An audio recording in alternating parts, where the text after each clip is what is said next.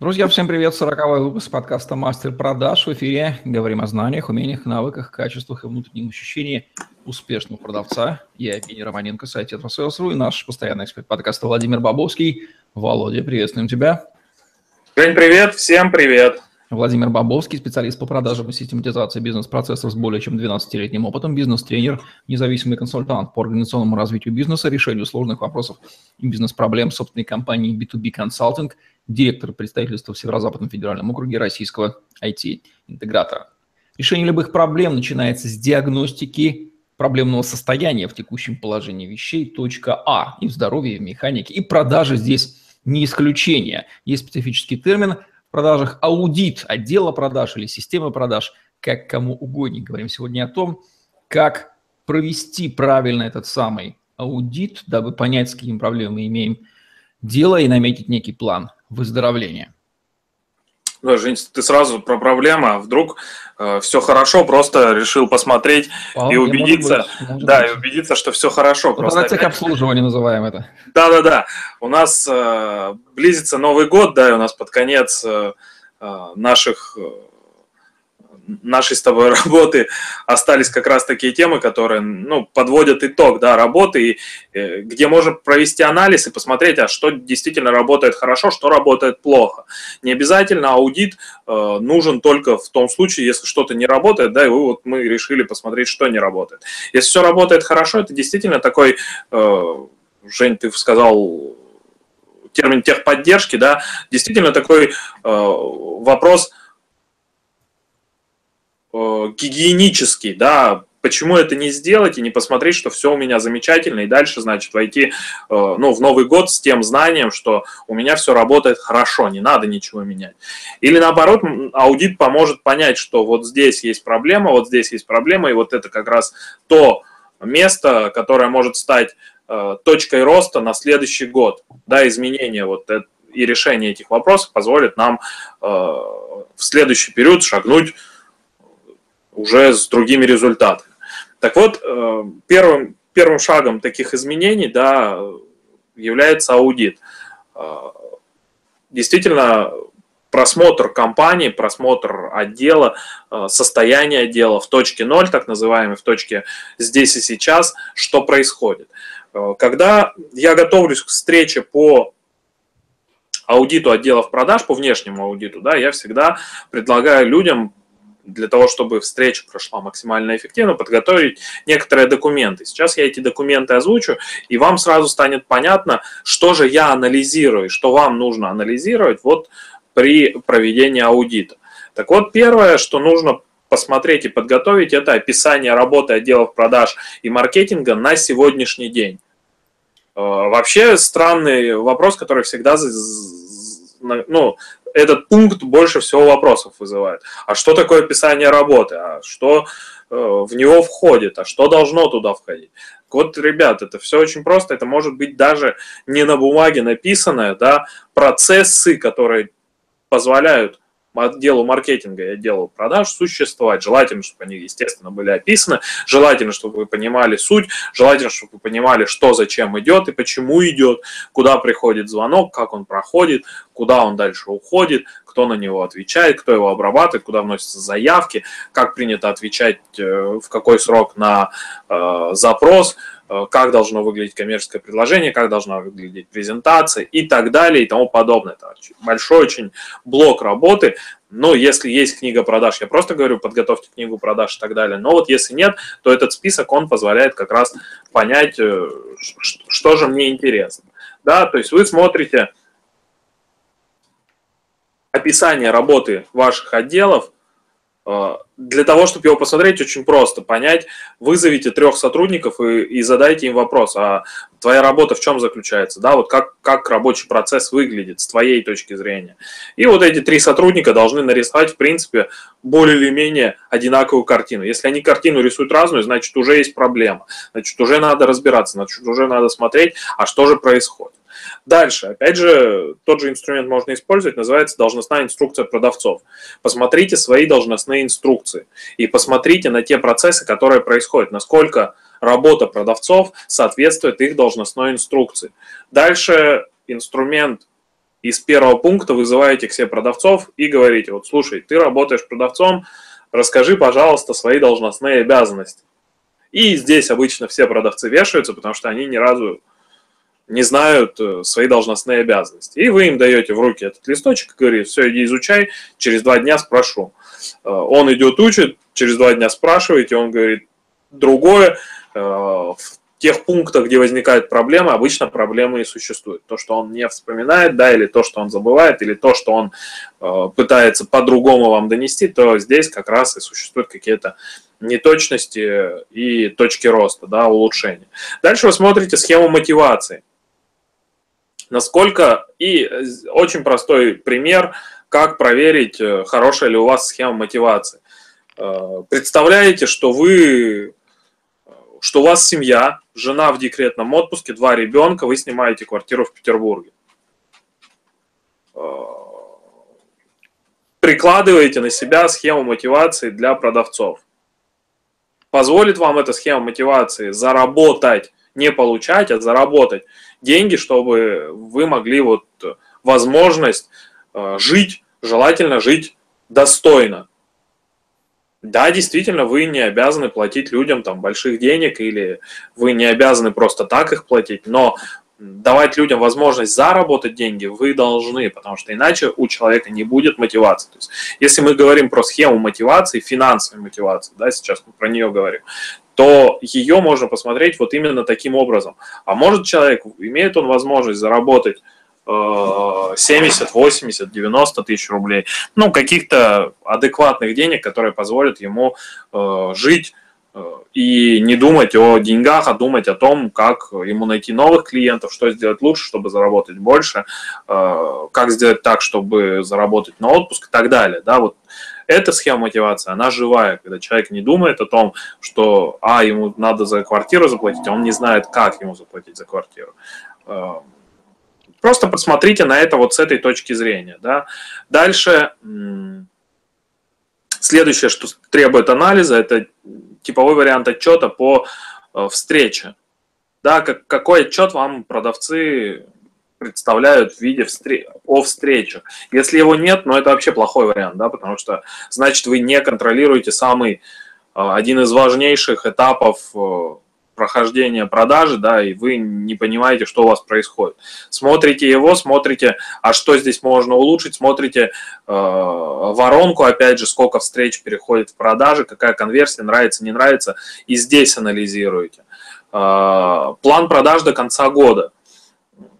Смотрите на текущий период, соотношение с планом продаж, процент выполнения, почему выполнено, почему не выполнено, не завышенный ли план, не заниженный ли план, если перевыполнение большое и так далее. То есть анализируйте этот показатель.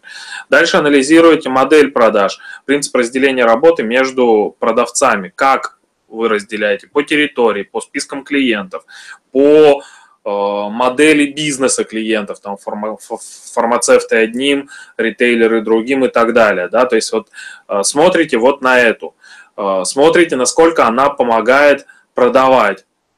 Как это понять? Насколько успешны, если вы понимаете, да, что, например, у вас разделение по бизнесам, да, и фармацевты сейчас должны в росте быть, а продажи там средние, но при этом у ритейлеров продажи большие, хотя у них не, дол, не должно быть сейчас роста, да, то есть смотрите на работу продавцов с этой категорией товар, клиентов, да, не стоит ли поменять, не стоит ли поменять модель, да, здесь тоже важный момент, не рубить с плеча, просто это вот вы пока анализируете те данные, которые у вас существуют, да, пока не строим мы других моделей, мы пока просто вот проводим анализ. Дальше, значит, анализ провели, смотрим описание самых больших сделок, которые завершились в этом году и которые сейчас в плане продаж еще не завершенные. Э, анализируйте суммы, анализируйте периоды, анализируйте то, как удалось добить, э, добиться, анализируйте процент тех сделок, которые не получились, больших, крупных я имею в виду. А, дальше, значит, анализируйте систему планирования времени и систему планирования в принципе деятельности. Да? То есть смотрите, как ваши продавцы планируют работу, сколько вы раз им ставите задачи, как вы с задачами работаете и так далее. систему прогнозирования результатов продаж и вообще все отчеты, которые существуют, все формы отчетов смотрите, э, есть они, нет их, сколько их нужно, а не пишут ли продавцы отчеты, а не продают ли они. То есть вот здесь нужен баланс, да, соблюсти. Э, да, должны быть гигиенические отчеты, еженедельный по э, крупным клиентам, еженедельный по сделкам, которые сейчас ведутся, еженедельно по приходам денег. Но это все недолгого времени. Они либо автоматически в CRM формируются, либо ну, на планерке, да, продавцы готовятся, потом с вами обсуждается.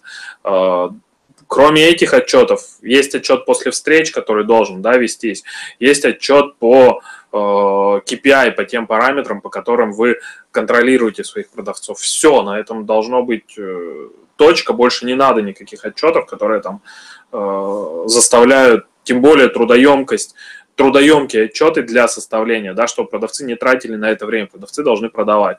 А, в общем, вы смотрите вот это все, и у вас уже после этого анализа, вот, вот, вот после этого анализа появляется картинка, насколько у вас ваш взгляд внешний совпадает с той картинкой, которая действительно существует. Потому что здесь может быть большой разрыв.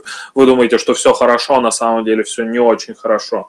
Насколько э, вы можете изменить ситуацию в лучшую сторону, какие есть точки роста, э, какие есть э, мысли для размышления – Потому что, ну, например, про модель продаж нельзя ее сразу менять и ломать, если она вас не устраивает, или вы видите какие-то шероховатости. Здесь все очень тонко и все так по тонкому льду. Здесь надо подумать 10 раз перед тем, как сделать. То же самое касается системы мотивации. Но при этом все это позволит вам получить действительно э, реальную картинку того, что сейчас происходит в компании. Да, если этого нет в письменном виде, то э, знать на это вопросы, то нужно подумать ответы на, на, на, по этим пунктам, по этим вопросам, да, и, э, ну, естественно, желательно, чтобы, ну, получить это в бумажном виде, да, в каком-то вот, ну, виде, то есть это нужно начинать вести. А, потому что это все очень важно, вот все, что, все, что я сейчас назвал. Это основополагающаяся база, на которой работает отдел продаж. Я говорил, мы выше говорили, записывали про книгу продаж. Вот это все то, что должно вот содержаться в книге продаж. Да, в принципе, если вы ведете книгу продаж, то мне достаточно сказать, слушайте, дайте мне книгу продаж, я посмотрю и пороюсь там в CRM в ваш отчеты построю. Да, после этого я могу уже сказать там какой-то свой анализ. И действительно вы должны, опять же, перед аудитом задать себе вопрос, для чего вы это делаете? Что вы хотите выяснить? Вы хотите получить пищу для размышлений, вы хотите увидеть текущую ситуацию, вы хотите э, оценить работу продавцов. Э, ну, то есть цели могут быть разные аудиты, ее действительно ну, перед, перед аудитом нужно себе Э, сказать. Но и опять же, э, по результатам аудита, что вы будете делать? Вы будете вводить какие-то изменения, вы позовете стороннего консультанта, который э, поможет вам разобраться здесь в текущей ситуации, да, вы попробуйте сами ее изменить. То есть здесь вы тоже должны понимать, что вы хотите по результатам, какие действия по результатам аудита вы хотите на выходе Надо сделать. Любым вопросом, а собираетесь ли вы а что вы будете делать, если аудит вскроет проблемы и аудит не вскроет проблемы? Да, если да, да, да. вопрос совпадут, то зачем вам, собственно, этот аудит? Живите так дальше. Все. Да, не, если просто вопрос, смотри, зачастую люди же тоже э, очень многие вещи, ну, у нас так принято, э, проводят в качестве самоуспокоения. Ну, например, вот нужно в больницу ходить раз в месяц для профилактики. Вот они ходят раз в месяц для профилактики. Их спросить, для чего они ходят, они тебе не ответят, что они проверяют. Они там, э, там точно так же и здесь. Не надо там, если вы не собираетесь ничего делать после того, как вы сделаете аудит, то его не надо делать. Это потеря времени, это колоссальные затраты времени. То есть это все делается, изучается там в течение недели. То есть неделю нужно сказать, что вы вычеркнете просто. И если вы не собираетесь дальше ничего менять, то, ну а зачем вы тогда это делаете? Соответственно, и цель должна быть понятна. Мне нужно посмотреть проблемы, мне нужно убедиться, что все хорошо, тоже хорошая цель. Я провел аудит, я потратил время, я понял, что все нормально, все работает так, как я вижу, и это здорово. Тогда я точку поставил после этого и пошел дальше работать. Ну, какую-то другую там себе цель поставил, да. То есть э, должно быть завершенность и осознанность действий. Да, и я должен понимать, что если я что-то делаю, я делаю это для чего-то, не просто потому что мне Вова там сказал, что так нужно делать каждый год или там каждый месяц или каждый квартал. А я должен понимать, для чего мне это надо. Я должен осознавать те действия, которые я могу сделать после того, как что-то вскроется. Да, то есть если я аудит провожу действительно для поиска проблем, то я нашел проблемы, я должен понимать, я сам с ними буду работать, как я с ними буду работать, я кого-то приглашу, кто мне подскажет, как с ними работать, я там найму других сотрудников, ненужных уволю, нужных оставлю и так далее. Мы должны это четко понимать. Если мы это понимаем, то это имеет смысл делать, и действительно это очень э, помогает в конце года оценить вот результаты и понять, что делать дальше. Ну, а есть разница, проводит ли аудит третье лицо, консультант приглашенный, или это делается собственными силами? В каком случае эффективность выше? Слушай, сложный вопрос. Я считаю, что разница есть. Я считаю, что нужно проводить э, с третьей стороной. Э, причина простая и понятна. Во-первых, э, это защита от зашоренности взгляда да, то, что мы не увидим, может увидеть другой человек. Тем более профессионал, который, ну, там, не раз это уже делал. Это раз. А во-вторых, э, это защита от того, что я в некоторых вопросах не хочу себе говорить правду. И это, наверное, даже более важно, чем первый пункт. Потому что если, ну, профессионализме ну, большинства руководителей, там, многих руководителей, можно быть уверенным, что они смогут нормально провести аудит и понять, в чем проблема. Но вот признать себе, что вот действительно это проблема, особенно там все, что касается мотивации, особенно все, что касается э, управления, особенно все, что касается процессов, э, в этом сложно признаваться, что мы не идеальны и мы здесь делаем не очень хорошие вещи. Поэтому я считаю, что взгляд третьей стороны очень полезен, и аудит вообще, в принципе, там раз в год проводить, ну, полезно. Но ну, опять же, это... Там тех, необходимость техобслуживания, диагностики – это здравый смысл, жизненная логика. Если у вас есть система, нам нужно понимать, как она работает, не, накап... не накапливаться в ней или в ней какие-то напряжения, косяки, которые... Да, и вот самое, самое важное, да, вот это та мысль, которую ты, с которой ты начал. А, существует такая ошибка, что аудит надо проводить, если я вижу проблемы. А, я сторонник другого, аудит надо проводить, если ну, гигиенический, вот ну, я раз в год. Профилактически, да, выявить. Профилактически, да. Потому что в любом случае, даже если мне, если мне придет специалист и скажет, слушай, ваш отдел продаж работает отлично, все хорошо у вас, не волнуйся, я готов за это заплатить там 20, 30, 40, 50 тысяч рублей. Ну, сколько, э, в зависимости от того объема работы, который он будет делать, да, и в зависимости от того, э, сколько он, ну, его квалификация, сколько он денег попросит и так далее, да, то есть здесь, ну, вопрос простой. Я готов заплатить денег, чтобы спать спокойно, чтобы мне сказали, что все хорошо. Это как раз самый э, такой лучший вариант, когда после аудита не говорят, что «О, слушай, вот те вот здесь, вот, вот здесь, вот, вот здесь, вот», и выкатывают счет, сколько стоит да, проведение изменений. А проведение изменений стоит достаточных денег. Ну, лучше, наверное, чтобы мне сказали, не, у тебя все хорошо работает, процессы отличные, э, продажи, продажники нормальные, да, и так далее. Ну, лучший вариант заплатил и уверенно идешь дальше, спишь спокойно. Ну что ж, идеальный вариант – это найм третьего лица, проведение диагностики, как вы работаете, ну, там, техобслуживание, диагностику автомобиля регулярно, и спите спокойно, потому что знаете, что все проблемы купируются в зародыше, либо эффективно устраняются, когда выявляются. Добавить больше нечего. Спасибо, Володя. Завершаем наш сегодняшний выпуск подкаста «Мастер продаж», где мы говорим о знаниях, умениях, навыках, качествах и внутреннем ощущении – успешного продавца. Владимир Бобовский, Евгений Романенко были с вами. Лайк, комментарий, tetrasales.ru, YouTube, Podster, хэштеги Владимир Бобовский, tetrasales вам в помощь. На сегодня все. Всем отличного дня. Оставайтесь с нами. Всем пока-пока. Счастливо.